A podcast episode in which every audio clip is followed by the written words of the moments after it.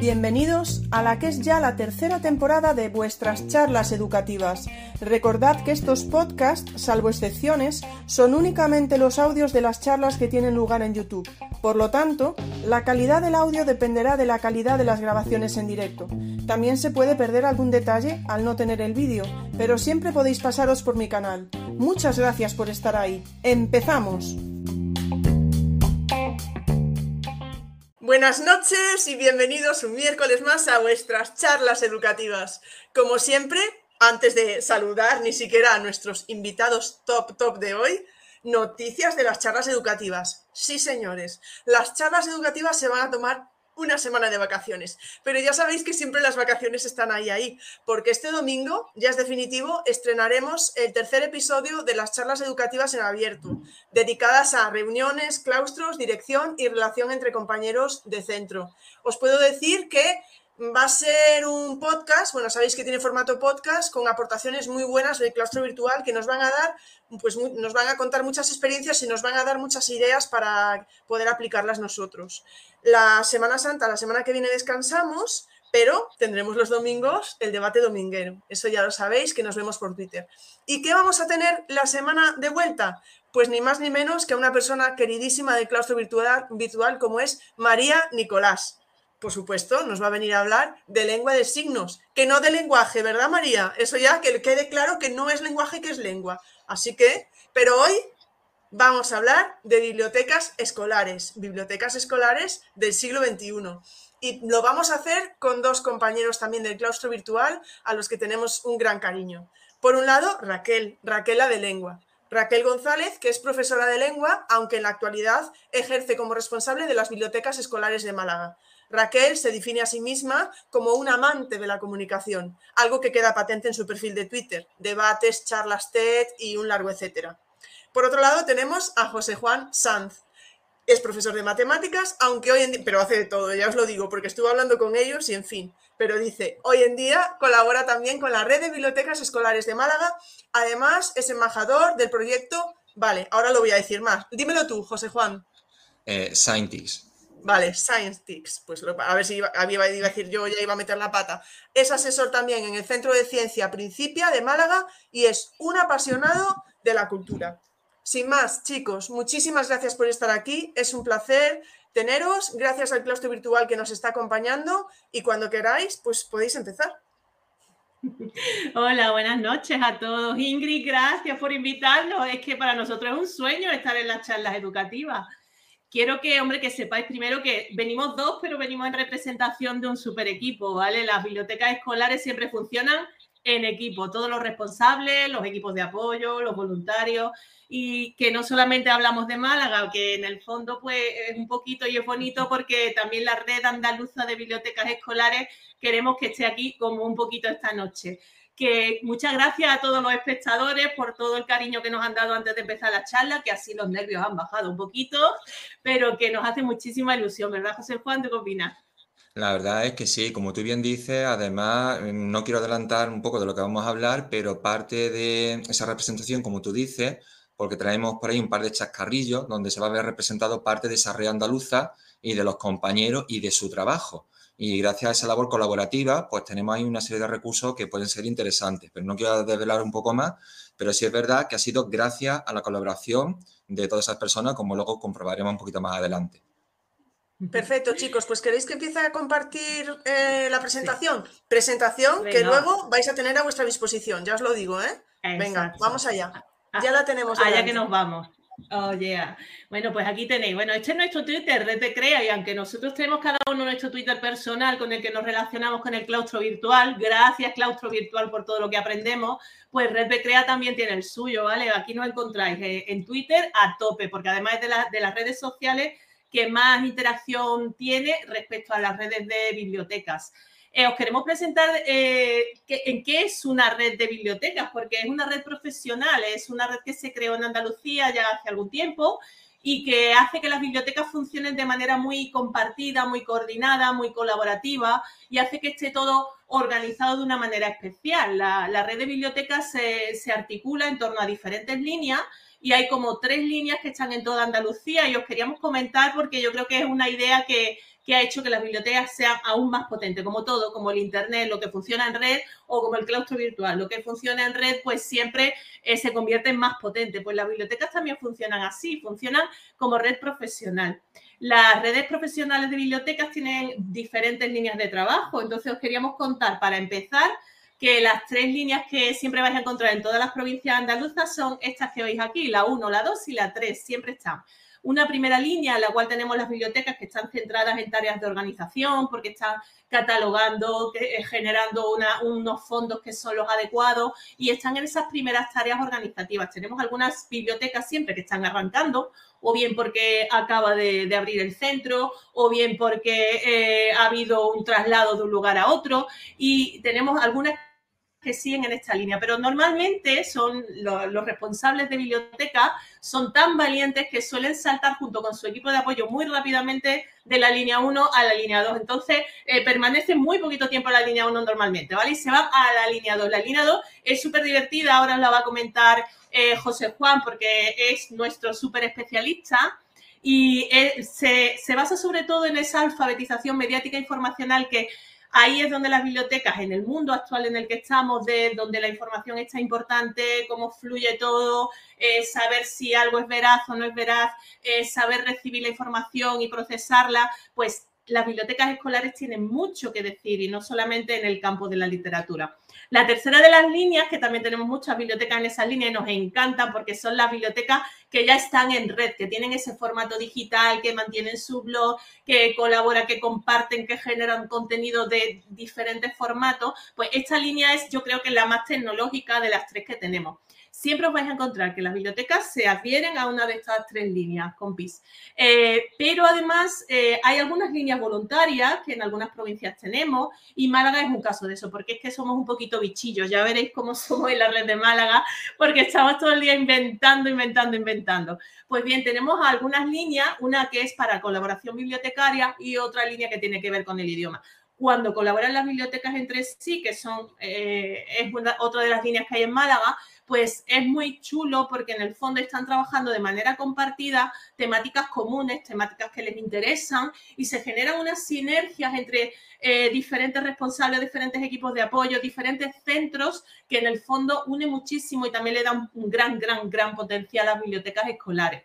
Y por último, eh, nosotros mantenemos líneas relacionadas con los idiomas porque creemos que eh, como veréis luego, no solamente la ciencia, sino tecnología, no solo el arte y la poesía tienen que estar en las bibliotecas. También creemos que las bibliotecas deberían incluir siempre ese plurilingüismo hacia el que deberíamos ir llegando, porque además tiene que ser bibliotecas para todo tipo de usuarios y entonces tenemos líneas específicas de inglés, de francés, para que nuestras bibliotecas incluyan fondos de todo eso.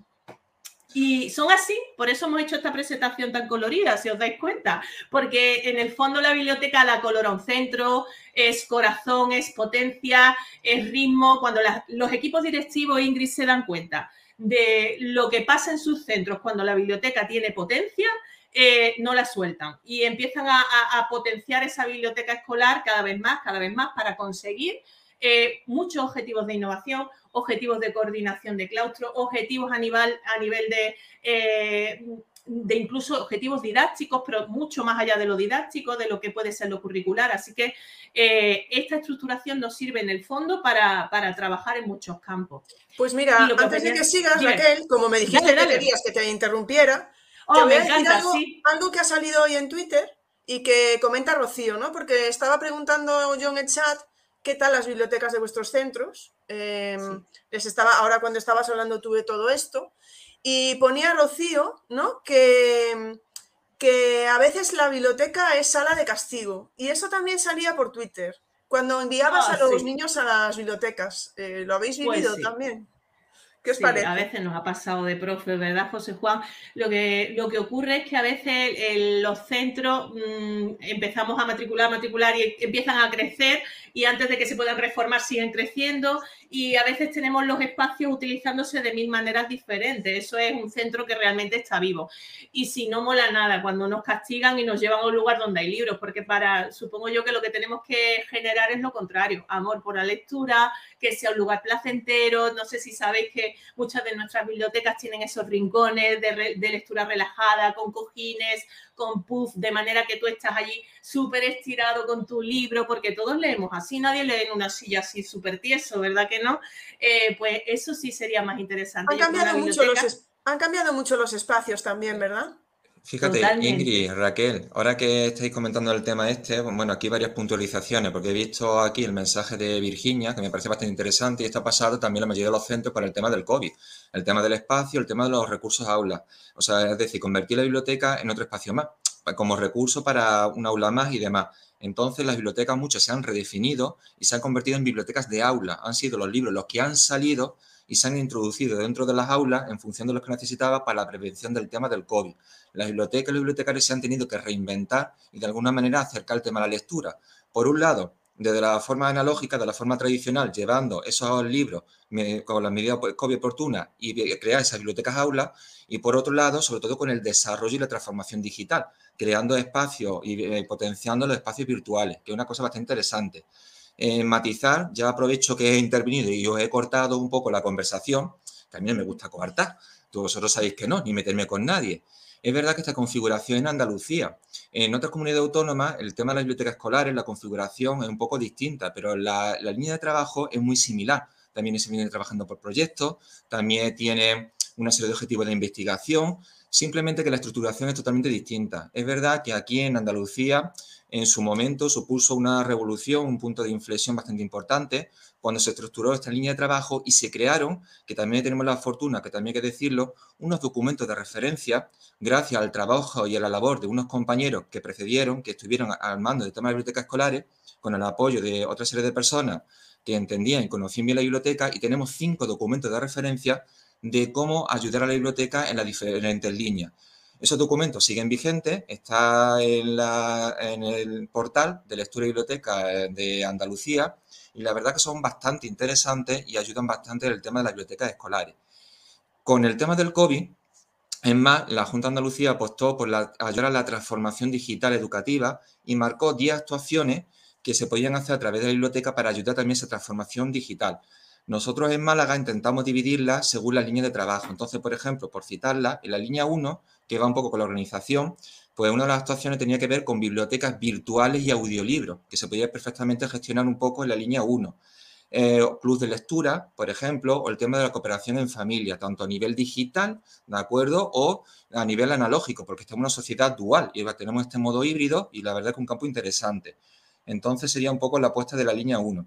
La línea 2 es un poco especial, que a mí me encanta. Yo soy el moderador de la línea 2 aquí en Málaga y tiene varios objetivos. Eh, como ha dicho bien antes Raquel, está por un lado la arquitectura mediática e informacional, que desde hace un, tiempo estamos abordando, que nos parece bastante interesante. También el trabajar por proyectos, que también es bastante interesante, y cómo la biblioteca puede ser un banco de recursos y cómo gestionar esos recursos, y más con los nuevos reales decretos sobre el trabajar el tema de las competencias y cómo pueden ayudar en un momento dado, si se entiende bien ese recurso, se gestiona bien, en ese trabajo por proyecto con el tema del profesorado, sin que suponga una carga más. Que eso también sería una apuesta interesante de cómo emplear ese recurso y puede ayudar. Sobre todo en secundaria y bachillerato, que cuesta más ese labor en equipo, más que a lo mejor en otras etapas como infantil o primaria. ¿De acuerdo? Que es una labor bastante interesante. Eh, la actuación en añado pues, va un poco en la educación, el uso de la información, sobre todo hoy en día, con el tema de las noticias falsas y demás, el apoyo a plan y programas del centro o la biblioteca como editora digital, que iba un poco por ahí. Y la línea 3, dentro de ese apoyo sobre la transformación digital, pues actuaciones como el portal digital de la biblioteca escolar, la identidad que tiene, la selección de recursos, la curación de contenido y cómo eso puede ayudar precisamente al tema de los centros educativos, que es bastante importante, porque una cosa que me preocupa mucho es el tema sobre todo la protección de datos, porque utilizamos muchas herramientas digitales y siempre está eh, el matiz de mm, estamos trabajando con menores y exactamente dónde va. Por hay un artículo muy interesante de maldita.es sobre cuánto vale una chocolatina en datos. ¿Vale más tu nombre? ¿Vale más tu correo? ¿Qué vale más? si tuvieras que comprar una chocolatina ¿cuántos datos serían suficientes? La verdad es que el artículo es interesante. ¿Y cuál es el amparo legal en el cual nos movemos? Bueno, yo me estoy enrollando mucho, Raquel, yo no te quería cortar. Está genial, está genial. Sabes que tú también puedes interrumpir, ¿eh? Mirad, una de las cosas más, más bonitas y más potentes que tienen las bibliotecas de Andalucía es eso. En cada provincia hay un equipo de especialistas en cada una de esas líneas que, como veis, dinamizan, son expertos, eh, consiguen mover muchísimo a las bibliotecas que estén trabajando en esas líneas. José Juan es el que nos dinamiza la línea número dos, pero es que tenemos un especialista en cada una de las líneas que hace que las bibliotecas trabajen en conjunto por unos objetivos comunes, que como bien ha dicho José Juan, en muchas ocasiones son objetivos particulares por curso. Vemos en cada curso cuáles son las necesidades, buscamos estrategias y ayudamos a los responsables de bibliotecas con sus equipos de apoyo a esos centros a que le saquen todo el provecho a ese recurso, porque yo sé que en los centros hay muchos recursos, claro que lo sabemos, pero yo sinceramente diríamos que la biblioteca es el recurso para la innovación, para generar eh, sinergias positivas en el centro. Entonces, en ese sentido, eh, entendemos que podemos ayudar mucho y además es muy guay trabajar en equipo. Yo creo que es la mejor manera porque generando ese trabajo en equipo es como se va extendiendo a todo el centro. Y eso es lo que os queríamos contar un poquito, Ingrid. La idea es que veáis, por ejemplo, en Málaga, pero igual pasa en todas las provincias también, no creáis. Eh, ¿Qué pasa con los bichillos que, estamos ahí en plan virus eh, generando historias desde la red Becrea? Por eso os queríamos comentar eh, cosas que están pasando en Becrea Málaga. A ver, a ver qué os parecen, ¿vale? Pues bien, a mí se lo voy a reservar a José Juan, que eso es maravilloso. Pues en primer lugar estamos intentando que las bibliotecas sean absolutamente inclusivas. Supongo que hemos visto todo el claustro virtual, la importancia que tiene DUA, el, diseño DUA de aprendizaje. Eh, pues bien, en las bibliotecas eso también tiene que ocurrir. Eh, tengamos el estilo de aprendizaje que tengamos, tengamos las capacidades que tengamos, las diferentes maneras de aprender el mundo, de ver el mundo, pues necesitamos que la biblioteca llegue a todo el mundo. Entonces hay, eh, estamos haciendo una serie de artículos, generando una serie de contenidos que tienen que ver con reflexionar si tu biblioteca es realmente inclusiva, para que así sea para de verdad toda la comunidad.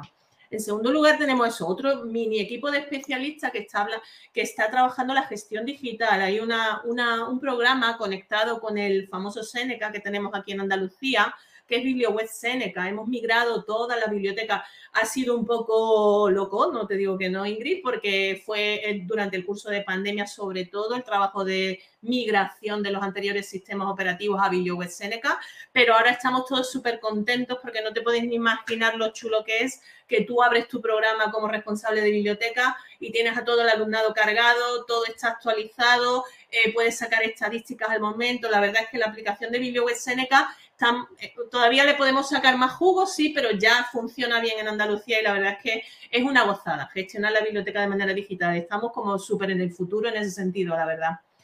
Eh, además, nosotros como bichillos que somos, claro, no se vale que los dinamizadores pues digan, ah, tenéis que usar redes sociales en vuestra biblioteca, eh, todas las bibliotecas escolares y que intentemos que todo el mundo use y gaste su tiempo en comunicarse y en difundir y nosotros lo hagamos. Pues bien, nosotros le estamos dando ahí en equipo mucha caña a las redes sociales. Ya veis que por Twitter estamos todo lo activo que podemos, pero de verdad que mantenemos, YouTube lo hacemos desde el canal del Servicio de Ordenación Educativa de Málaga, que es desde donde, desde donde se trabajan, por ejemplo, los planes y proyectos, muchas más cosas, ¿no? Pero la innovación está dentro del Servicio de Ordenación Educativa de la Delegación Territorial de cada provincia, en este caso de Málaga pues las redes sociales. Eh, un Pinterest, eh, un canal, una lista de reproducción dentro del canal de YouTube.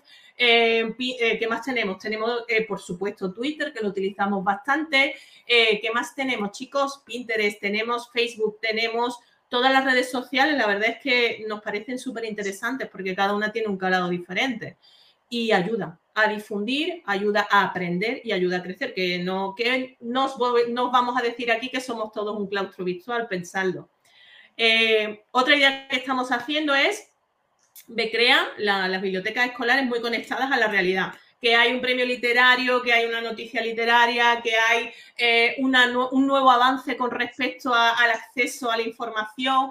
Eh, algo que tenga que ver con cualquier invento que, se, que haya alrededor de las bibliotecas escolares, marcamos una publicación en la que lo difundimos y lo, hacemos de manera sistemática para que así nos vayamos poniendo en contacto con, todo lo que vamos viendo. Entonces hacemos como, como de, de, oteadores, de investigadores de todo lo que está pasando y puede pasar sobre las bibliotecas escolares e intentamos generar eso, publicaciones que sean útiles, que sean prácticas.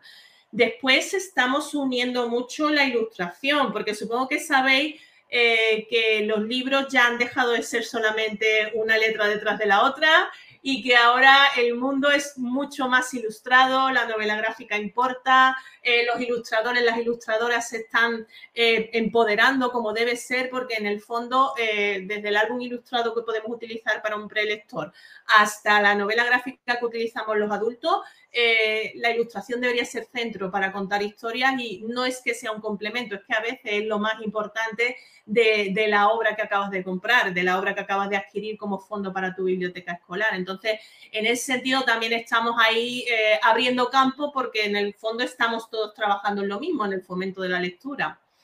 Después, pues, ¿qué más? Eh, tenemos un grupo de trabajo porque queremos que nuestras bibliotecas sean como muy internacionales y tenemos la suerte de contar con Javier Gascueña, que es uno de los mayores expertos en e-twinning que tenemos en España, ha trabajado para el ministerio y nos está llevando un grupo de trabajo en el que generar un kit con el que las bibliotecas escolares eh, puedan montar sus propios proyectos y twinning y así los idiomas entren a la biblioteca, pero no solo los idiomas, ¿eh? estamos ahí dándole vueltas a por qué los guiones cinematográficos no forman parte de esos fondos, porque a los que les gusta el cine, los que quieren ser el día de mañana directores, dobladores, animadores, ¿por qué no tienen guiones cinematográficos en biblioteca? Entonces buscamos que haya fondos para que atraigan a todos los alumnos y alumnas de un centro que entendemos que esa es la idea. ¿Qué más? Eh, pues eh, la hemos montado gorda, Ingrid, hace nada, te lo cuento, porque no lo hemos pasado pipa en un torneo de debate. Mira, la Junta de Andalucía, Ingrid monta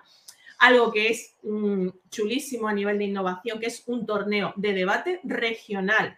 Es decir, en cada provincia se reúnen una serie de equipos que representan a centro, compiten entre sí, sale un seleccionado de cada provincia andaluza que ahora van a ir a la fase regional, que es en Alcalá, Alcalá de Alcalá la Real, en Jaén, ¿verdad, José Juan?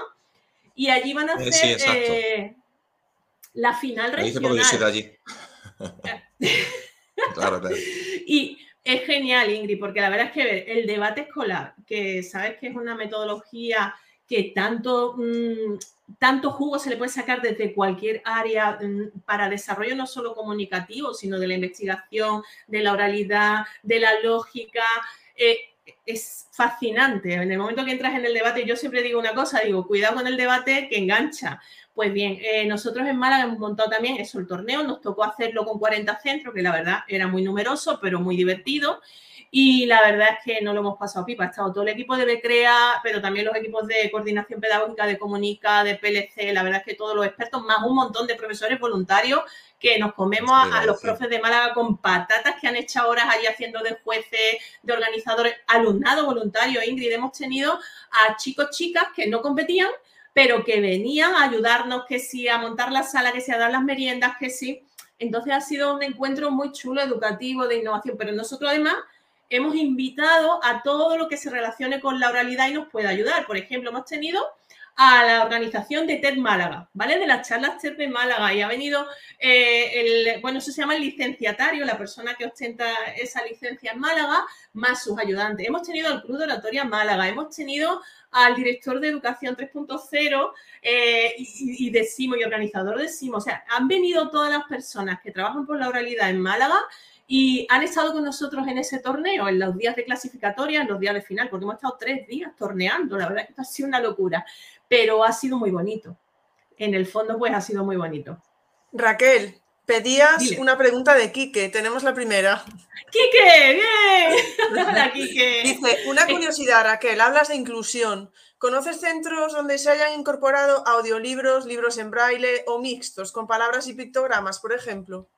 Así es, sí, señor. Los sistemas aumentativos, el braille está incorporado en muchas de nuestras bibliotecas porque tenemos un sistema de atención a la diversidad específica para el alumnado que tiene alguna dificultad visual que dota a esas bibliotecas. Entonces, es muy usual que en las bibliotecas haya estantes específicos de libros en braille y eso es genial, pero es que ahora lo tenemos que hacer con todo lo demás que necesitamos. Ahora mismo estamos haciendo una serie de publicaciones, Kike, en la que hablamos de cómo el libro, eh, lo que decíamos, tiene diferentes formatos que de verdad ayudan y esos libros con hipertextos, con audio, con eh, enlaces a diferentes lugares que están descritos de diferentes maneras, pues la verdad es que ayuda a que todos esos alumnos, alumnas accedan a la misma información y al mismo placer de la lectura. Entonces, esa es la idea. Y poco a poco las bibliotecas pues van cayendo en la cuenta de que todos los alumnos que entren por la puerta y todas las alumnas tienen los mismos derechos y se van incluyendo cada vez más fondos de ese tipo, porque es que es súper importante y además eh, es como lo de la ley de la rampa, ¿no? Es un poco así. Eh, lo estás incluyendo para un alumnado específico, pero en el fondo sirve para muchísimo más que eso. Y también sirve incluso para dar esa educación, dar ese ejemplo de que de verdad... Yo Raquel te interrumpir, fíjate, porque ahí se juntan varias cosas. Cuando hablamos del tema de inclusión, eh, es verdad que pregunta está el tema de los materiales, pero también hay también una labor de política eh, de concienciación también justamente en los centros educativos, que eso también es bastante importante. A eso iba, me encanta. Entonces, sí. es que hace, si te acuerdas, hace un dos o tres años, bueno, un poquito más con el tema, de, yo la verdad que el tema de los años últimamente lo llevo un poco regular. Eh, eh, tuvimos una charla que era precisamente bibliotecas escolares inclusivas, compartiendo justamente materiales y más que el tema de los materiales en sí, incluso herramientas digitales como el tema de los pictogramas y otro tipo de herramientas, también actuaciones concretas precisamente para fomentar ese tipo de políticas. Por ejemplo, como por ejemplo con una huevera y una bolita, pues podía trabajar el sistema del braille como iniciación a modo de juego, de a modo de traducción, donde aprende a traducir de un sistema a otro e incluso en un momento dado incluso el lenguaje binario, es decir, introduce eh, conciencia al alumnado sobre eh, escribir y leer en, en, diferentes formatos. Al final, alfabetizar, de lo que estamos hablando. Entonces, una idea interesante, no solamente el tema de los recursos, sino también qué política se hace y de cómo se percibe en el entorno en el que se encuentra el alumnado, que también es interesante. ¿Qué actuaciones podemos hacer ahí? Ya no solamente en ese sentido, podemos hablar en un sentido más amplio. De hecho, mm, parte de los recursos que luego vamos a dejar va un poco por ahí, porque a mí me interesa mucho, por ejemplo, también el tema de la publicidad, cómo se ve, el tema de esa inclusión, cómo la percibimos, porque la verdad, eh, el tema de los medios es importante analizarlo exactamente eh, tanto la desinformación y también cómo se está eh, últimamente estructurando o se está utilizando el tema de la inclusión, que también es interesante, el tema de los anuncios, cómo están evolucionando. Y eso también a través de la biblioteca, haciendo pequeñas campañas, que hay centros que lo hacen, de análisis. Eh, de hecho, hay gente, bueno, Ángel Encina, que por ejemplo es uno que a través de las redes sociales habla precisamente del tema del análisis de la publicidad. Hay gente que lo lleva al terreno, al tema de la inclusión, y también es bastante interesante. Eh, de ahí, de, lo, de esta diapositiva que estamos mostrando Raquel, hay una cosa que subyace a toda ella que es bastante interesante, que en la época en la que estamos, que es el tema de la competencia digital. En ese caso, fíjate, el tema de los eh, pictogramas, exactamente, eh, me parece la verdad que un recurso muy interesante, el tema de los pictogramas. En todas estas iniciativas que hay, hay un trasfondo que es bastante interesante, que es el tema de la competencia digital. La red europea Eurídice eh, publicó en el 2019 un pequeño libro que está publicado en el Ministerio de, Educación y Formación Profesional, donde la competencia digital la desarrollaba en ocho subcompetencias. Y básicamente tiene que ver un poco con todas estas líneas que hay aquí.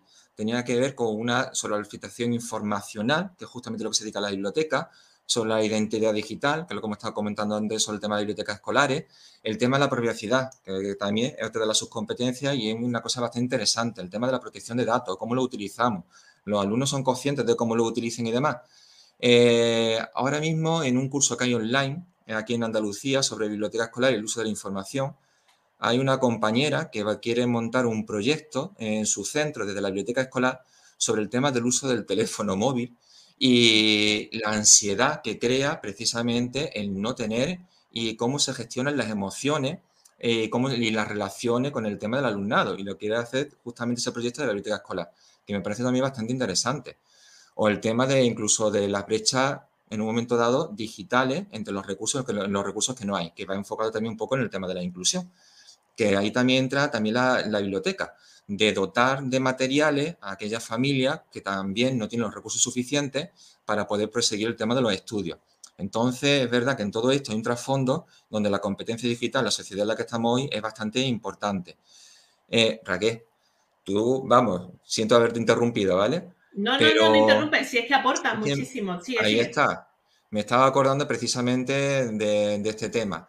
Respecto a la alfabetización mediática e informacional, eh, estuvimos trabajando eh, hace unos años con, con, otros compañeros de toda la red de bibliotecas de, de Andalucía de hecho, fue algo pionero hace un par de años y fueron, creo que fueron 96 o 97 personas, creo que en total. De hecho, en el Gianni está nombre y apellido como reconocimiento y mérito al trabajo de cada uno, de forma online, trabajando, montando actividades que tenían que ver con las AMI. El resultado, pues son 64 actividades diferentes que se pueden abordar de la biblioteca escolar y están agrupadas en cuatro palos. Buloteca, abordar el tema de un poco de la desinformación. El segundo palo sobre la publicidad, que incluso podríamos meter el tema de inclusión, hablar de publicidad inclusiva, no inclusiva, o el tema de, mm, porque eh, publicidad contra publicidad, o incluso publicidad que se ha retirado del mercado, porque ese tema da mucho de sí. El tema de la formación, de cómo formamos en la alfabetización mediática informacional, y el último palo era de creación. Entonces, bajo esos cuatro palos, pues se crearon 64 actividades, 64 actividades que están ahí en la red para que sirviera de inspiración para que la gente lo pudiera abordar de sus centros escolares.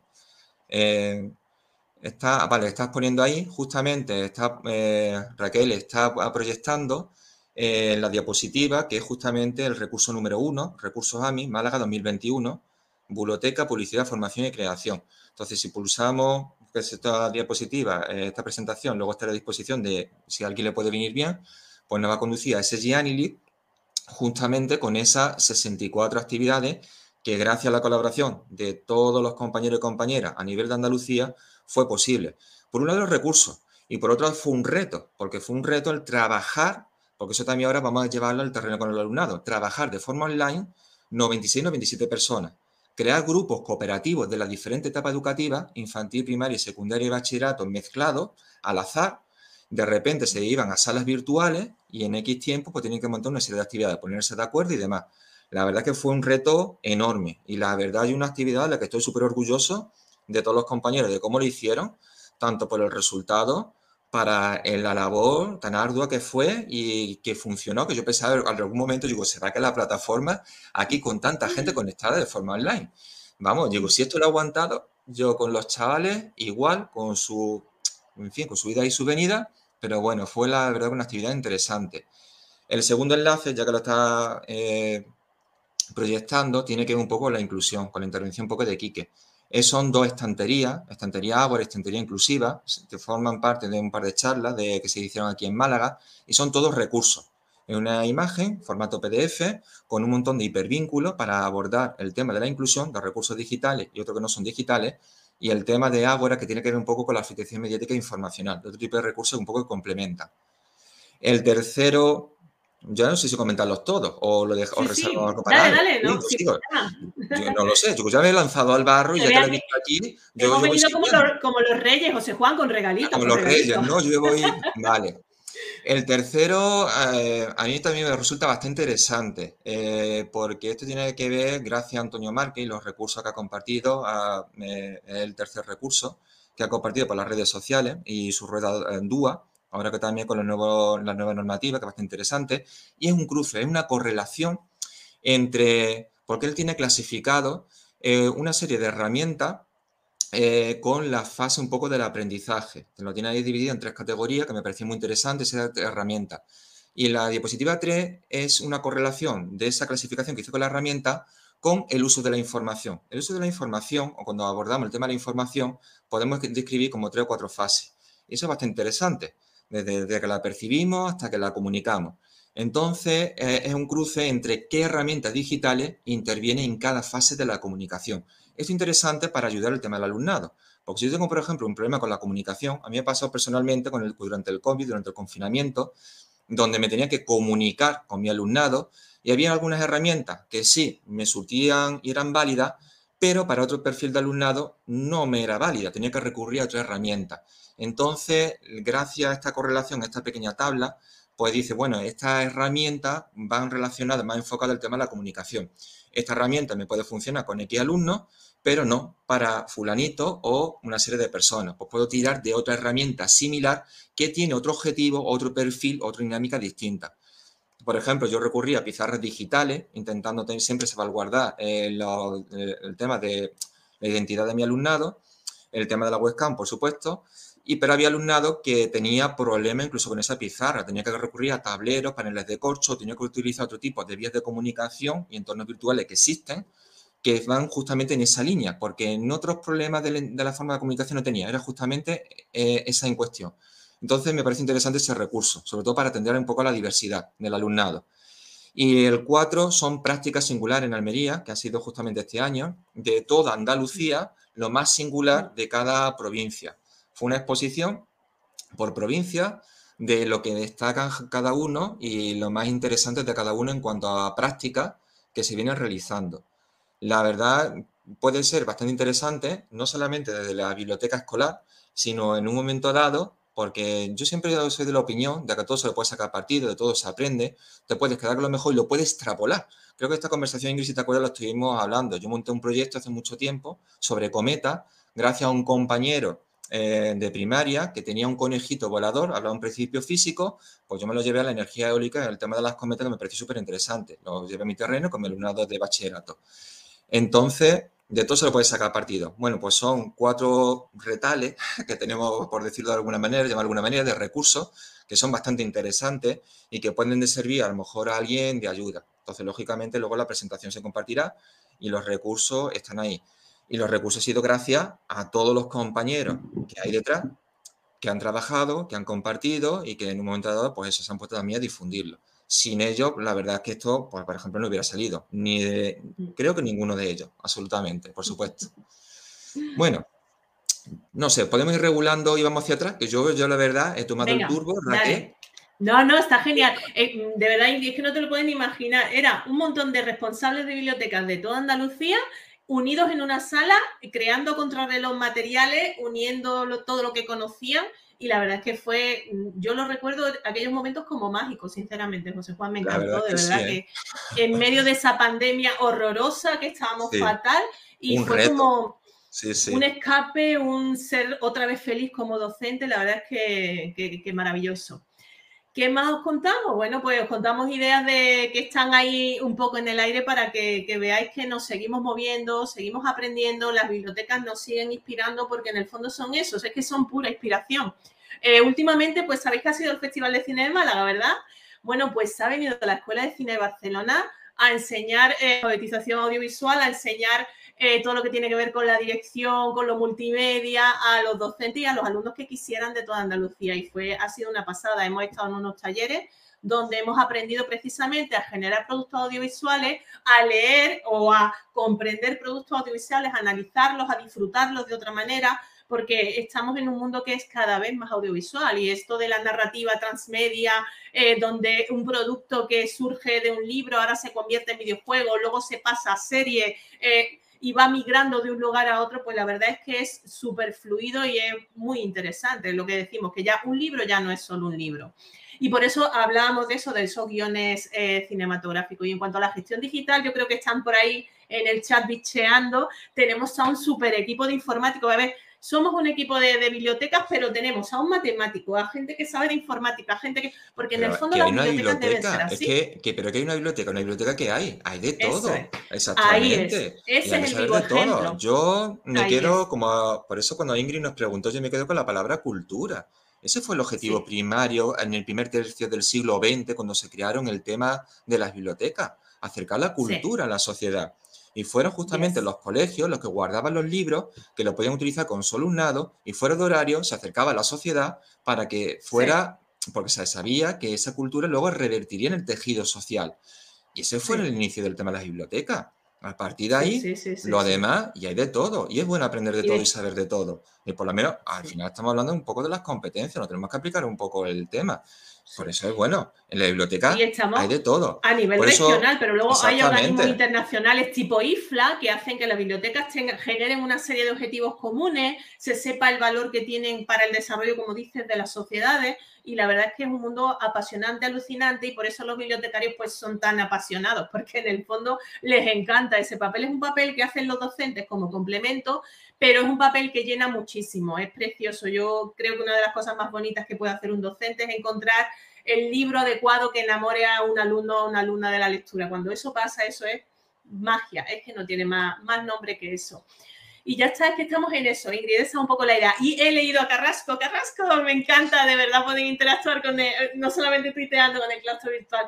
Eh, Sabes que, José Luis, que estamos con los alumnos de altas capacidades también a tope, ¿vale? Los alumnos, las alumnas. Y eh, hemos hecho alguna publicación en el blog porque estamos continuamente ahí publicando temitas, porque tenemos un equipo técnico dentro del Servicio de Ordenación Educativa que es especializado en todo este tipo de de características del alumnado, pero además estamos en colaboración con ASA, como ponemos aquí en esta diapositiva, que es la Asociación de Altas Capacidades de Málaga, y nos ha hecho un par de publicaciones sobre altas capacidades muy interesantes porque derriba una serie de mitos. Creemos que los de alta capacidad simplemente es ponerle el libro para la edad siguiente, y no, la verdad es que nos ha enseñado muchísimo mm. y nos cambia un pelín la perspectiva porque todos ponemos toda la buena voluntad del mundo, pero en el fondo los especialistas en cada campo, incluso Macarena Soto, la especialista en disciplina positiva, ha estado con nosotros ayudándonos a generar normas de biblioteca que, de verdad calen en el alumno y que formen parte de ese tipo de disciplina que todos entendemos que debería ser, ¿verdad que sí? Y os bicheamos una noticia. Bueno, tú la sorpresa la tienes que decir tú, ¿eh, José Juan? Que tenemos para la jornada sorpresa con sorpresa. hombre, hombre, tu ponencia, por favor, cuenta un poco. Ah, bueno, mira, antes de, que siga adelante, lo que acabo de comentar es importante, porque cuando se habla de atención a la diversidad, normalmente siempre se mira eh, con el tema de la inclusión y normalmente no se mira a los alumnos de altas capacidades, muchas veces se nos escapa, porque simplemente y demás. Y es verdad, es un tema interesante. Yo la verdad, mi, la, poca o mucha experiencia que he tenido con niños de altas capacidades, de talento simple o talento complejo, eh, con diferentes proyectos, la verdad es que cada uno, pues claro, tenemos nuestras casuísticas y demás, y la verdad, pues también se necesita atenderlo, y sobre todo lo que tú dices, de acercar la lectura. Incluso muchos de los problemas que yo he tenido como docente es precisamente muchas veces son de lectura, que una vez que lo resuelves, pues ya puedes avanzar y a lo mejor luego el problema es otro y sobre todo en las ganas de aprender y de conocer y de acercar conocimiento, de seguir aprendiendo. Eso la verdad que es bastante interesante. Yo es un tema por la que siempre desde pequeño me atraía el tema de la biblioteca. Era un sitio precisamente donde podías aprender y, sobre todo a mí lo que me llamaba la atención, o por lo menos a mí lo que me enganchaba, era la curiosidad de por qué a este tío se le ha ocurrido esto. ¿Cómo que de repente y de repente ha inventado esto? ¿Esto cómo es posible? Entonces, gracias a la lectura vas investigando un poco y te enteras de cosas curiosas que muchas veces, pues, o fruto del azar, o pues va siendo una serie de experiencias que al principio ni te las planteas hasta que las lees. Entonces te vas enganchando, te vas enganchando con ese gusanillo, o bien para evadirte, como tú dices. Ahí está. Me estoy imaginando ahora cómo sería José Juan de pequeño dentro de una biblioteca. ¿Qué tipo de niño era cuando entraba en una biblioteca? Muy tímido, muy tímido, poco hablador, muy callado. Sí, Claro, lo que pasa es que. Al final... es como que seguro que buscaba y encontraba cosas interesantes, que sí. Ahí está, bueno, aquella, bueno, en la época en la que estamos yo estaba a golpe de clic con el tema del ordenador. En la época en la que uno pues tenía menos años y demás, eso no existía, entonces el recurso más importante era el tema de bibliotecas escolares. Es más, en la universidad lo primero que hice fue sacarme el carnet de la biblioteca, porque sabía, y es verdad, exactamente, y es verdad porque al final me resultó bastante, bastante interesante. Acabo de leer, Ingrid, a, a Cristian Negre. Cristian, te admiro muchísimo. Qué alegría que, estemos aquí juntitos en algo, porque he aprendido tanto de Cristian. Eh, mm, acaba de preguntarnos que la formación SCAP, que esa es a la que nos referimos, que ha venido en el Festival de Cine de Málaga, ha venido la Escuela de Cine de Barcelona, que es una pasada, ha venido un director en particular formado en esa escuela, que nos ha enseñado a los docentes a cómo dirigir proyectos audiovisuales, cómo dirigir cortos, cómo leer el cine, cómo comprender el cine, y la verdad es que lo hemos pasado pipa.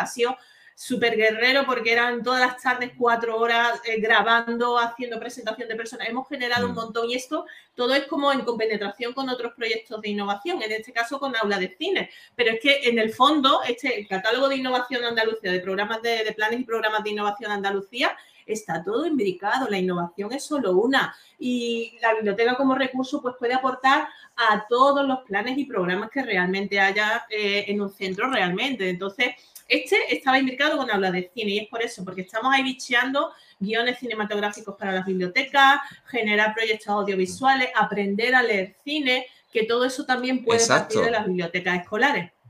Mira, lo que acaba de decir es muy interesante, porque hoy en día, claro, eh, hay que hablar de la alfabetización en gran escala, al final otro tipo de lectura. Hay que saber leer el código de colores, porque comunicamos, la hora de, a la hora de comunicar no solamente de forma, eh, de forma hablada, todos, todos hemos tenido situaciones que por la forma de vestir o la forma de movernos o situarnos, pues la gente pues, nos va valorando, hace juicios de valor y demás, entonces nos comunicamos. Es muy interesante el tema del cine porque además tiene que utilizar este código, este lenguaje, precisamente para crear el tema del cine. El sonido, lo importante en determinada escena, cómo el sonido puede marcar una serie de pautas. El tema de los colores, el tema de la iluminación, es muy interesante, como también el tema de las emociones. Los logotipos, los logotipos de las empresas no son casuales. Los colores se escogen porque emiten emociones. En función de esas emociones, lo que yo quiero transmitir, pues resulta que escojo un color. Por ejemplo, eso pasa también, por ejemplo, con el tema de los detergentes. Determinados colores, pues se saben que comercialmente se van a vender peor si lo hago de determinado color. Entonces, unos colores son más propensos que otros. Entonces, todas esas cosas son muy importantes. El tema de la distancia, de dónde me coloco, dónde me de colocar, lo que se llama al final lenguaje no verbal. Me, viene, me estoy acordando ahora precisamente lo que tú dices, lo que, lo que estoy preparando para las jornadas que tenemos, bueno, ya me voy a adelantar. Una mitad de spoiler, por favor, hazlo. Sí, sí, sí, un poquito. Sí, porque al hilo del tema del debate simplemente hay un pequeño guiño de una cosita de método, bueno, una cosa bastante interesante, el tema de los debates, porque ese torneo de debate me he hecho un pequeño estudio estadístico, un estudio estadístico simple, por analizar los datos, para ver un poco la fortaleza, la línea de propuesta de mejora. Y hay una cosa que en el tema de la comunicación es importante. Hay un pequeño guiño que meto ahí sobre el primer debate televisado en Estados Unidos entre Nixon y Kennedy, donde por un lado en los medios, en la radio, se le daba como ganador a uno, sin embargo, por la televisión se le daba a otro, simplemente por la comunicación, la forma de comunicarlo. De, por la radio me comunicaba de una manera, el mensaje llegaba de una manera, sin embargo, por la televisión el mensaje llegaba de otra manera. Al final ganó precisamente el de la televisión. Ganó precisamente Kennedy por muy poco margen, pero es mm. curioso cómo el discurso era totalmente distinto, pero claro, el lenguaje no verbal también es bastante interesante. Y eso, por ejemplo, el tema del cine, ahí se puede aprender muchísimo. Por lo poquito que yo sé de cine, he podido aprender de cine, de los pocos cursos de colaboración con el programa de cine, es verdad que un campo muy interesante y se utiliza mucho y sobre todo en el día a día y pasa un poco desapercibido. Eh, yo no, en fin, Sí, Raquel, Y que comparte mucho con la narratología. Cuando estábamos allí aprendiendo todos los docentes, vamos, mi formación que es la filología, decía, pero lo que me está contando de cine es súper lo que aprendí de narratología, es lo que he leído de narratología. Y en el fondo es que mm, las historias se cuentan de una manera, con una estructura, y estés en el campo en el que estés, pues tienes algo común realmente, si os dais cuenta. Os hemos dejado la presentación también, compañeros, eso con enlaces, ¿vale? Luego las vais a poder enlazar. Los hits, nosotros le llamamos los hits, es decir, lo que mejor acogida ha tenido desde Becrea Málaga en la primera y en la segunda evaluación. Eh, mm, es lo que más le ha molado a la gente, lo que las bibliotecas más les han, ha gustado, o les ha gustado, incluso las cosas que nos han demandado. Entonces la hemos dejado ahí como un poco resumida y ahora que termina la segunda evaluación, pues igual que hicimos en la primera, vamos a intentar hacer eso, un resumen de cómo ha ido esa segunda evaluación, que en el fondo pues también es dar ejemplo de que es importante también recopilar, es importante hacer como un sumativo para ver lo que ha funcionado, lo que no ha funcionado, qué te ha faltado. Estamos siempre intentando movernos en, modo ejemplo. ejemplo. Eh, me dice Elena que hacemos actividades chulas en Becrea Mala, no, en Becrea de todas las provincias andaluzas, porque no os podéis ni imaginar conocer a los de Granada, los de Córdoba, los de Jaén, los de Cádiz. Es de verdad que cuando conozcáis, si bicheáis un poquito las redes profesionales de bibliotecas escolares de Andalucía, os vais a enamorar. Esta mañana nos han llamado secta. pues no sé qué deciros, es que realmente eh, estamos como muy un poco locos, ¿vale? Sí, pero movemos mucho y nos movemos con gusto y cuando nos reunimos se nota que vivimos mucho el campo en el que estamos, porque en el fondo es un campo que tiene todos los ingredientes. No, no es eh, solamente la poesía, que ya sabéis que es mi, mi, amor, mi ojito derecho. La poesía, yo no podría vivir sin poesía, sino somos todas las demás. ¿eh? Eso es, exactamente, son todo lo demás. Hombre, ese poema, el número pi para acordarte de él, por favor. Sí, sí, esa es la idea, es un poco eso. Entonces, que venimos nosotros aquí en representación, pero aquí en las bibliotecas escolares no hay nada que no se haga en equipo y eso, sinceramente, es lo que más mola, porque hasta los equipos de voluntarios y voluntarias que entran en las bibliotecas, esos alumnos que son alumnado ayudante, pues funcionan así, es una, una pasada o dejamos recursos y os dejamos eso, eh, como decíamos, que, se note que nosotros estamos ahí dando el callo en todas las redes sociales. Nos podéis encontrar en todas esas redes sociales y estamos todo el día publicando porque tenemos desde a una especialista en entrevistas, autores, ilustradores. Dime, Ingrid, dime. Cuéntanos eso de los eh, alumnados, del alumnado voluntario. Mira, en una biblioteca eh, es muy chulo porque aunque haya una persona que hace de responsable, que es el que da el paso adelante y es el que se encarga de hacer el plan de actuación, el que se encarga de hacer esa memoria de evaluación, eh, siempre trabaja en equipo. Primero con una serie de compañeros, que es el equipo de apoyo, son docentes que, que oficialmente son los que tienen un horario en su biblioteca escolar. Pero es que aparte se suelen montar equipos de voluntarios y de voluntarias. Esos alumnos hacen equipos de apoyo de la biblioteca y es muy interesante que el propio alumnado eh, genere las actividades, eh, las haga participativas, las publicite, porque es el lenguaje que esperan el resto del alumnado del centro. Son los que mejor conectan, aunque nosotros seamos muy guays, que lo somos. Eh, realmente el alumnado conecta con sus compañeros, compañeras muchísimo mejor. Entonces, estamos generando un movimiento de una biblioteca que de verdad es desde los alumnos, por los alumnos, para los alumnos y así es como siempre debería ser. Ellos son el centro de todo lo que pase en nuestro centro educativo. Entonces, las bibliotecas también. Ellos tienen mucho que decir, si no, todo. Nosotros simplemente somos esos facilitadores, que es el papel del docente, ¿verdad? Sí, me estoy acordando ahora, por ejemplo, alguna iniciativa de algunos centros que hay aquí en Málaga, que algunas veces lo gestiona de la biblioteca escolar y otras veces no, como los programas de radio o las televisiones, el tema de los telediarios que me parece también a la hora de la comunicación, fomentar ese tema de la oralidad, no solamente la, la, oralidad, la oralidad al final es el cabo del final, porque es desde, el desarrollo del guion hasta que lo comunica, más el lenguaje no verbal, el tema de cómo te vas a colocar, eh, el tema de la ropa y demás, me parece muy interesante, pero vamos, niñez desde primaria. Y para esa iniciativa no solamente en algunos centros de Málaga existen, existe también en otras provincias, que también me parece un campo bastante interesante, iniciativas desde el alumnado. Además, eso, como la cosa de muchas veces que va de alumno a alumno, entre iguales muchas veces es verdad que lo aprecian y lo, y lo enganchan mejor. Entonces, a ver, vamos a confesarlo.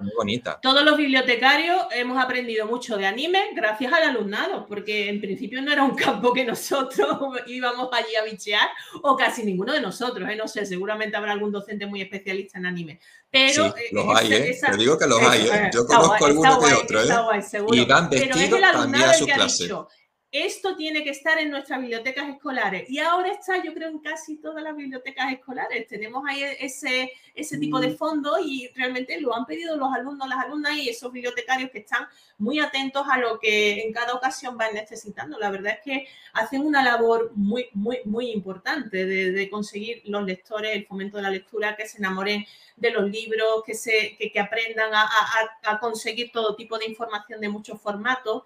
Entonces, esa labor, la verdad es que es que mola, lo siento, mola ser responsable de biblioteca. Teníamos por aquí algún comentario anterior de también de cómo funcionaban otras bibliotecas. Miriam nos decía, la biblioteca en mi cole recoge proyectos de centro y es encuentro de los alumnos donde van descubriendo sus intereses y gustos. Bajan todas las semanas en grupo y en el recreo también pueden ir. Y Jesús nos decía, en mi etapa de dirección empezábamos los horarios asignando el horario de biblioteca para todos los cursos. Era antes de la pandemia lugar de encuentro en los recreos de secundaria. Ahora lo hemos recuperado como espacio de taller de teatro. ¡Oh! ¡Qué gozada! Teatro, un gran desconocido, biblioteatro, que por ahí me estoy acordando que en, la, el portal de la Junta de Andalucía hay un libro precisamente sobre eso, sobre biblioteatro y cómo fomentar el tema del teatro. Al final volvemos a lo mismo, el tema de cómo nos comunicamos desde un, desde un guion o cómo nos expresamos. Exactamente. Rocío, nuestra Rocío, que en su centro había un rincón morado, LGTBI. Ah, me encanta, muy bien, ya.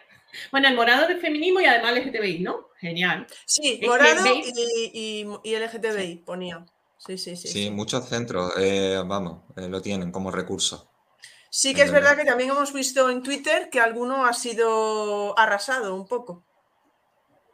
Eh, sí, hemos visto esas pintadas últimas pero en algún en todos sitios somos muy diversos, Ingrid, en esta vida somos todos muy diversos, Cada uno, en fin, siempre respetando a los demás, tiene derecho a expresarse dentro de su libertad de expresión, siempre y cuando no coarta a los demás, ahí es donde llegan los conflictos y los problemas. Y ese es el tema. Eh, perdona, ¿hemos acabado con la presentación? Sí, bueno, eh, a ver, tenemos unas gracias. Nosotros, eso, eso. al final solo están las gracias y ya está, no hay más. Ah, quedaba algo, pero espera que lo ponga. Nada, decir gracias a esos compañeros del claustro virtual, por favor, por acompañarnos aquí de noche, pero ya está, solamente es eso, Ingrid, gracias de verdad. No, no, no, pero nos vemos nosotros, las caritas. Creo que estaba hablando. Nos vemos las caritas. Mm, sinceramente, vamos, no sé exactamente lo que estamos hablando, pero bueno. Obviamente, mira, no lo habíamos pensado, pero os voy a hacer una pregunta, claro. Dale. Como, como personas dedicadas al mundo de las bibliotecas. Eh, tenemos que acabar. Vale, sí, perdón, tenemos aquí a Adelaida que dice. Eh, al alumnado le encanta formar parte del equipo de biblioteca. Además, aprende a gestionarla, se sienten importantes y se involucra muchísimo. Eh, Inmaculada, que creo que la tenéis por aquí, Pacheco, que la está ahí dando caña en el chat, que dice, las bibliotecas escolares funcionan gracias a todos los voluntarios y voluntarias. Qué verdad. Y os iba a hacer la pregunta, sí que ahora estáis. verás tú, Raquel, agárrate a la silla que va a ver por donde salta Ingrid. Si tenemos 500 bibliotecarios, pero solo ah. tenemos... No, es una broma. ¿Vas a hacer cuenta? Estaba pensando ya para el matemático. No, la ya, ya, ya, estoy siguiendo, no sé por qué. Es que ya que estamos hablando de bibliotecas, mmm, bueno, voy a haceros dos preguntas. Eh, ahora mismo para las, los, los, docentes de centro que nos están escuchando, ¿cómo, ¿cómo, les recomendaríais acercar a su alumnado a la biblioteca? Una manera de que se, que se puedan, como decir, de, de acercar al alumnado a la lectura, de, de que, ya sé que José decía algo muy interesante, muy interesante, es que estamos, estáis con lo del interesante, José decía algo muy relevante, que era lo de cómo llevar la biblioteca a la clase, ¿vale? Pero ¿qué pasa si queremos llevar al alumnado a la biblioteca? ¿Qué tipo de, qué tipo de proyecto? Fijaros, es que me estoy quedando sin voz. ¿Qué tipo de proyecto podríais, algo que, no, que, que fuera sencillo, ¿no? Pero que pueda ayudar para acercar o para hacer que el alumnado despertara ese interés para no ya por la lectura, no, sino por entrar en la biblioteca. ¿Alguna idea, alguna propuesta? Venga, tú tienes dale, Venga. ¿eh? que cruzar el umbral de la biblioteca sea entrar a otro mundo. Y de eso los bibliotecarios, los responsables de bibliotecas saben mucho. Lo convierten en un mundo de Harry Potter, en un mm. fanfic realmente, en un mundo, en un fandom, a que mm. sí, eh, lo convierten en un mundo de Harry Potter, lo convierten en un mundo de steampunk, lo convierten en cuando la biblioteca es apasionante y cuando cruzas ese umbral y sabes que ese, en ese mundo van a pasar cosas, quieres cruzar ese umbral todos los días. Y se le ocurren muchísimo los responsables de biblioteca con todos los equipos, con los voluntarios, para conseguir que la biblioteca sea así. Y después, eh, a mí me gusta también lo otro, que la, biblioteca vaya eh, soltando pequeños anzuelos por el centro. Hoy mismo hemos estado aprendiendo una biblioteca que lo que ha hecho es poner pequeños rincones de libros por todo el centro. Un rincón con libros ecológicos que es verde lleno de hierba, otro rincón que... Y el centro está sembrando pequeños anzuelos que en el fondo hacen que digas, Dios, ¿de dónde está saliendo todo esto? José Juan, ¿cuál es tu idea? Dila tú también. Mira, pasa lo siguiante. Eh, yo que parto de, la idea que muchas veces cuando se hacen actividades, también la persona que la, que la lleva a cabo se tiene que sentir cómoda ante esas actividades. Y eso también va un poco la personalidad de cada persona. Entonces, por ejemplo, eh, yo ahora tengo la oportunidad de estar moderando y un curso online que es de biblioteca escolar y el uso de la información. Y el objetivo final es que el docente que participa monte un proyecto que enganche con la biblioteca escolar y lo lleve a cabo. Y tiene libertad de montar lo que quiera, siempre y cuando a partir de una serie de principios. Entonces tiene libertad, incluso libertad a la hora de la herramienta. Se le va guiando un poco. De hecho, ya el curso lo han acabado cinco o seis personas y espero que el proyecto lo lleven a cabo porque la verdad es algunos son muy interesantes y son muy distintos. Entonces, claro, va un poco con la personalidad. Entonces, claro, yo me metería en mi personalidad, entonces yo te voy a, te voy a decir, por ejemplo, ideas que funcionan que han hecho gente, por ejemplo, el tema de los códigos QR. Hay gente que ha cogido el tema de los códigos QR a modo de juego, a modo de skate room. Hay gente que ha montado el tema de los skate room, que está muy de moda, que hay gente que tal, hablando del juego de pista. Por ejemplo, Ana Ordá, eh, el otro día en, la, Almería apostaba por el tema de los juegos tradicionales, versionarlos y justamente a partir de eso versionarlos, pues acercar la lectura. Hay gente que aprovecha también el tema de la efeméride para tratar algo en especial y hacer algo colaborativo, mover a la gente, que también me parece muy interesante. A mí en particular, claro, yo soy muy de experimento, por eso yo ahora mismo estoy trabajando en un museo y demás, entonces yo ahora mismo estoy como Harry Potter. Entonces yo, claro, más en plan showman, entonces, claro, yo, por ejemplo, una de las cositas que tenemos allí y se hace mucho a bibliotecas es el tema de los colores. Es un campo muy interesante y muy atractivo el tema de los colores, no solamente el tema de las emociones, sino cómo se aplica en la física, cómo se aplica en la química, incluso cómo puede hacer pequeños juegos de magia con el tema de los colores. Entonces, algo pues, para llevarlo, despertarlo y atraerlo justamente hacia el tema de la lectura. O cómo los colores tienen energía y cuáles son los colores más energéticos. Y cómo algunos, pues incluso pueden llegar a explotar un globo y otros no, dependiendo del color que sea, de la energía que tengan. Entonces yo picaría a los alumnos. A mí me gusta retarlos, hacer pequeños proyectos, que es justamente la línea en la que muevo, la línea 2. Pero como te digo, va un poco con la personalidad de cada persona. Entonces, claro, lo que le funciona a uno, a otro puede que no, porque la persona que lo monta tiene que Mm, eh, pues claro, tiene que ver su personalidad. Por ejemplo, a mí me cuesta un poco disfrazarme. Si hay hace falta, yo me disfrazo. A mí no. Pero ¿eh? exactamente, ese es el tema. Entonces, hay cosas que van también un poco con la personalidad, entonces a la hora de montar algo. el tema de una gincana, yo he llegado a montar gincana, me parece también una idea muy interesante, donde vas mezclando incluso diferentes materias, tipo trivia, para también hacer ver que hay diferentes disciplinas y también incluso que se entrelazan. Es decir, que toda la disciplina al final se necesita a partir de un proyecto común y como al final, lo que te he comentado, el tema de los colores. El tema de los colores. que los, juegos de mesa han entrado en las bibliotecas, pero súper bien, porque ahora los jóvenes eh, han vuelto a los juegos de mesa muchísimo. Entonces, Rocío, por supuesto, juegos de mesa en la biblioteca siempre, por supuesto que la biblioteca es para vivirla, para hacer con ella mm. todo lo que nos guste hacer, porque en el fondo todo forma parte de crear ese ambiente. Y sí, que dos bibliotecas, la de centro y la de aula, porfa. Eh, es que faltaría más. Tú tienes que montar como cuando tenemos. Sí, sí, no, vamos con esas dos preguntas de Quique. Una era, ¿no? La biblioteca por aula o una de centro, las dos. Y la otra que me preguntaba, ¿qué le dirías a un profesor de, de esos que pueden pensar que la biblioteca ya sirve para guardar los libros? Ese profe no es lector, ¿verdad? es que hay una cosa muy básica y es que eh, enseñamos con el ejemplo. Tienes que disfrutar de la lectura. Yo estaba pensando igual. Yo que los libros. Si no nos sirves para enseñar el mm. amor por los libros, entonces lo primero que pienso es que ese profe no es lector. No se ha cruzado con el libro de su vida, seguramente, ¿no?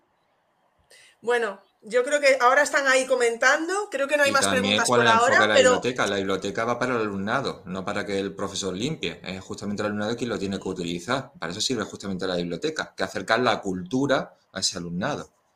Y bueno, y, lo que, y, lo que sí que reclaman muchos docentes, y lo hemos visto, en algún, en algún centro se ha visto, un rincón para, para los docentes también, con libros educativos. Yes. Para poder seguir aprendiendo de todo lo que se va publicando. Pero Ingrid, que eso es muy interesante porque es un recurso para toda la comunidad educativa, para, para, incluso para, las familias. ¿Y por qué no el rincón de las familias? Muy bueno, un rincón de las familias. ¿Ves? Eso no lo había escuchado y me parece también muy interesante. Mira, en muchos centros. La palabra de hoy es interesante, sin duda. Oh, eso, nos gusta. Que en, muchos centros, los FEI, los responsables de formación, evaluación e innovación educativa de los centros, están montando montando sus propias bibliotecas. Entonces hay ahí unos cuantos tuiteros que son FEIES y que lo están montando. Una de ellas está en el IES Doñana, ¿vale? Que lo hemos visto por Twitter. Y es muy guay porque es una biblioteca con metodologías, con innovación educativa y tiene esa pieza para que los docentes también tengan sus libros. Es que, ¿por qué no? Sí, como dice Rocío, para no tener que comprárnoslos todos, pues oye, si los tienes en la biblioteca. Además, el hecho de tenerlos en la biblioteca yo creo que va a ser eh, al final lo puedes hablar con tus compañeros del centro, ¿no? Mira, acabo de leerme esto, no dejes de cogerlo, está muy bien, bueno, pues está ahí, ¿no? De alguna manera. Pero os dije que tenía otra pregunta. Me da igual que sea un juego de mesa, que sea una web, que sea un libro de poesía, pero hacernos una recomendación, ¿no? Antes de terminar, de lo que queráis. Un recurso. Mm, un recurso que no puede faltar un libro, un recurso, algo que queráis que no pueda faltar en una biblioteca escolar. Uno. Imposible uno. Mira, el último que yo creo que tiene que entrar en todas nuestras librerías personales y en las bibliotecas escolares es El infinito en un junco. Esa mezcla entre fábula y ensayo, que es que es una magia, es una maravilla. Yo creo que todos nosotros lo hemos leído, releído, subrayado, etiquetado con todos los posits. Eh, creo que es magia pura el infinito en un junco. Y ahora para nuestros niños, yo creo que mm, tiene que haber de todo, tiene que haber clásico, tiene que haber moderno, pero libros de estos que son eh, llave, clave para conseguir lectores, eso no nos pueden faltar, por favor, que son los que enganchan. José Juan, ¿tú qué dices? La verdad es que complicada la, pregunta, un, solo libro. Claro, ¿qué esperabas? Pasado, yo me vi ahí, claro, yo me vi ahí justamente a lo que a mí me gusta, ¿vale? Aunque vete, vete a lo que te gusta, claro. Me gusta, la verdad, que una gran variedad, ¿vale? Entonces, por ejemplo, yo soy un apasionado de, hay un matemático que me voy a tirar hacia mi terreno, que es escritor y me encanta, que es Martin Garner. Entonces, Martin Garner mm. tiene una cantidad de juego y, de lectura que pueden ser muy apasionantes para atraer a una materia que suele ser un poquito compleja, sobre todo el tema del alumnado, incluso enseñar y mostrar, eh, por ejemplo, mediante el juego, por ejemplo, el tema de la programación, cómo funciona la programación artificial y demás. Y tiene cositas muy interesantes. Cualquiera de sus libros, es que me da igual. Si es que cualquiera que eche, me parece un escritor fantástico y un divulgador tremendo. Mira que aquí en España tenemos, ¿de acuerdo? Porque hay personas también muy interesantes. Eh, porque está Clara Grima, que también tiene, por ejemplo, el último eh, sobre, el sobre el tema de los grafos, que me parece también un campo muy interesante sobre la teoría de nudo y demás sobre mi campo. Pero bueno, hay otras cositas, yo que sé, que también son interesantes. Eh, yo que, por ejemplo, soy una persona de Matilda Sensi, pero claro, ya se sale un poquito del tema habitual, ya me lo llevo más al terreno personal. que es el tema. vamos, a vamos a ser malillos, José Juan, vamos a devolverse a Ingrid. Ah, pues sí, pues sí, exactamente. Si puede ser cualquier tipo de recurso, es lo que venimos de Claro, claro, por eso digo, ¿eh? no tenía por qué ser un libro, podía, no tenía por qué ser un libro, podía ser una, un, un, por ejemplo, un juego de mesa, como decíais, podía ser una web que os parece imprescindible. Mira, hablando del juego, incluso crea tu propio juego. Yo, por ejemplo, con mi alumnado monté ah. el puente de Da Vinci el puente de Da Vinci, que es un plan puzzle, y además luego los principios físicos, además que lo, que lo rigen, por ejemplo. Vamos, que es también interesante. Y José Juan, ¿y luego quedó en la biblioteca? ¿El qué? ¿Y luego ese juego quedó en la biblioteca? Ese no lo monté para la biblioteca. Ese pero digo yo, lo hiciste en clase, pero luego a lo mejor se pueden crear juegos, se pueden crear se pueden montar, libros incluso con nuestro alumnado, se podrían llevar a la biblioteca, ¿no? Sí, incluso quedarse así como banco de recursos. Porque eso también lo he visto, ¿no? Lo, de alumnos que escriben sus propios como libros o colaborativos, incluso, etcétera, y se llevan a la biblioteca. Sí, mm. incluso niños que ganan algún concurso, como pasó en mi centro, e incluso se le, ayuda, se le dota la ayuda para que pueda incluso publicar su propio libro, porque es bastante bueno. Que eso también es bastante interesante, apoyar y ayudar a ese tipo de alumnado. Book crossing, Aquí nos dice Marta que en su cole van a inaugurar este mes una zona de book crossing coincidiendo con la semana del libro. Vale, porque vamos a decir algo, los que leemos no somos perfectos. ¿Sabes una cosa que nos pasa, Ingrid? Que nos encanta acumular libros y poseer libros y no nos da tiempo a leer todo lo que compramos. Entonces es muy chulo cuando con los alumnos hace actividades de desapego del objeto, porque realmente lo importante no es poseer el libro, sino eh, ah, que la historia llegue a ti, ¿verdad? De alguna manera. Entonces el book crossing mola mucho porque eh, es como una economía circular en la cual el libro va pasando de mano en mano, a veces los libros se van dejando incluso en algunos sitios de las ciudades con mensajes y hay webs, no sé si las conoces, hay webs donde se registran los libros que van por todo el mundo de mano en mano y es alucinante ver cómo un librito ha pasado por diferentes países del mundo, lo ha cogido un viajero de tren y lo ha soltado 10 estaciones más allá y lo está leyendo ahora otra persona de otro país. Entonces el book crossing a mí me parece que es uno de los fenómenos más chulos con los que podemos enganchar al alumnado. Y al alumnado, pues, porque sí, yo creo que lo de lanzar un libro y ver hasta dónde llega no está mal mola también. Muchísimo, mola muchísimo. Y después desapegarnos un poquito del objeto, que en el fondo puede ser un pequeño fallito que tenemos los de bibliotecas, que nos gusta el objeto también. Oye, Raquel, Ingrid le, le hemos hecho la pregunta, ¿no ha respondido? A ver, a ver. Dale, dale. ¿Qué pregunta me habéis hecho? A ver, hombre, igual que tú nos has preguntado, eh, ¿qué libros, no? Eh, Ahora tú. Para el tema de la... Claro, exactamente. Pues es que, a ver, vosotros sois dos y tuvisteis más tiempo para pensar. Es que tengo, ah. tengo ahora el cartel, tengo ahora el cartel detrás porque tengo ahí una pila de libros, pero entre ellos tengo pendiente precisamente el que has dicho de Clara Grima. Eh, el, de los, el de los grafos, que le tengo muchísimas ganas y, y, lo tengo ahí. Y bueno, últimamente la verdad que estoy leyendo más cosas de, investigación, más hacia donde va José, por cuestiones de investigación cuantitativa, cualitativa, pero eh, yo creo que si fuera para una biblioteca escolar iría un poco en la línea es que me gustan las dos líneas. Por un lado es lo que dice José Juan, la idea de que poder enganchar, por ejemplo, a ciertas asignaturas, eh, que puede ser complicado, ¿no? Pues ayuda, ayudándonos del libro, como decías con Martin Garner, creo que dijiste, ¿no? Sí. Y luego lo que decía Raquel, em, como no cerrar las puertas a nada, ¿no? Como por ejemplo los cómics, ¿no? Que yo creo que durante muchos años han sido como un poco... Y yo pues ahí voy a dejar, aunque me gusta mucho Mortadelo y Filemón, o me gusta mucho 13 Rude del Percebe, por ejemplo, pero si queremos ir a conectarlo un poco más con algo que pueda ser mm, de aula, pues nos podemos ir a Tintín.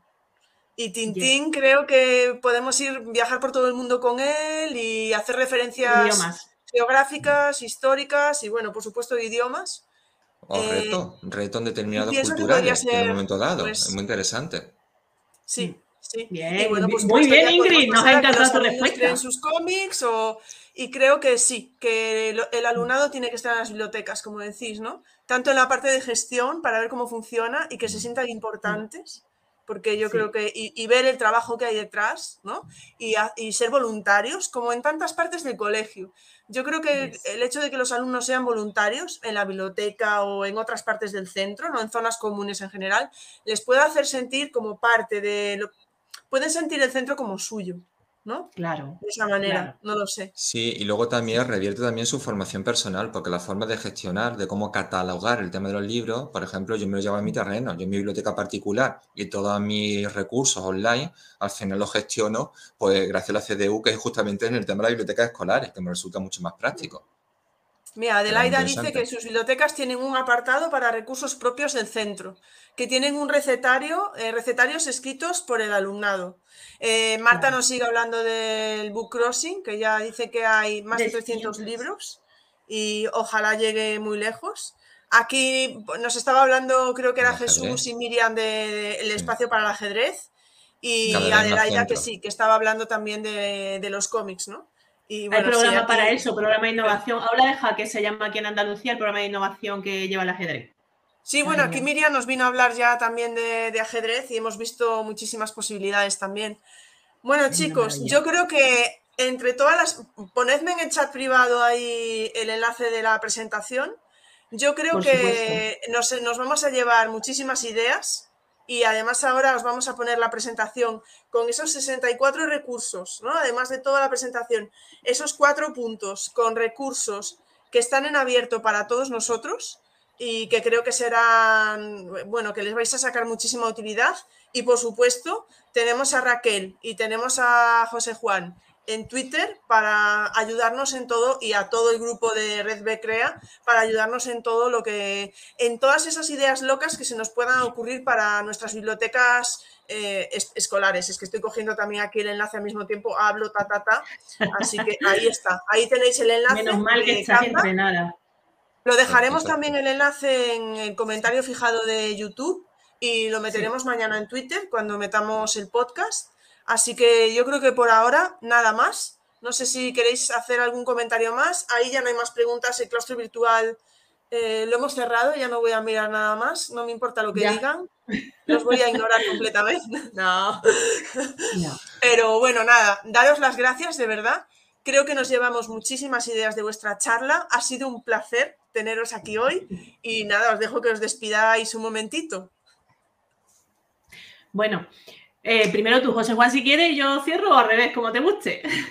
Ah, eh, no, pues simplemente por mi parte, un placer haber estado aquí, haber compartido este espacio. Eh, sí me gustaría hacer referencia a Loli Olmo, espero que esté todo bien y demás.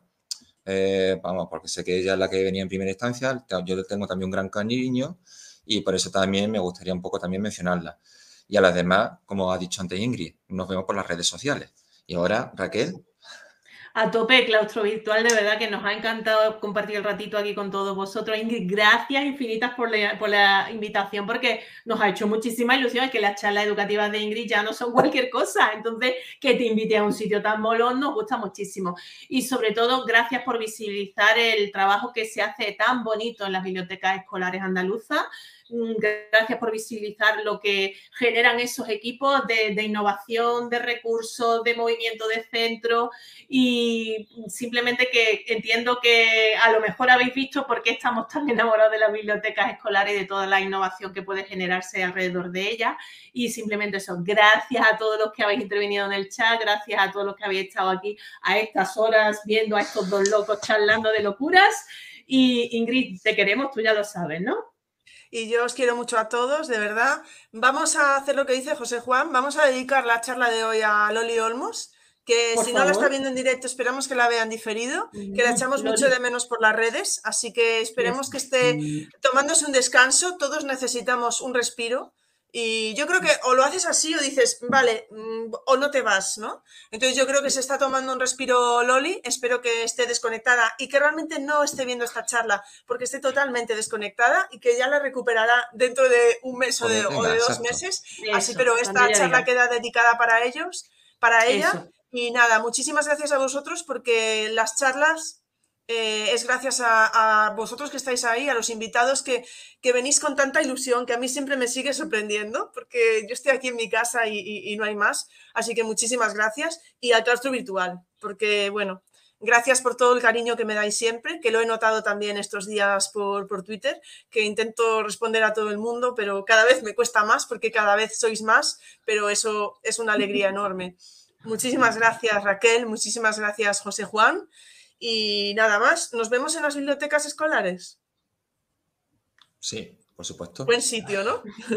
Hasta siempre. Un abrazo enorme. Chao, chao. Chao.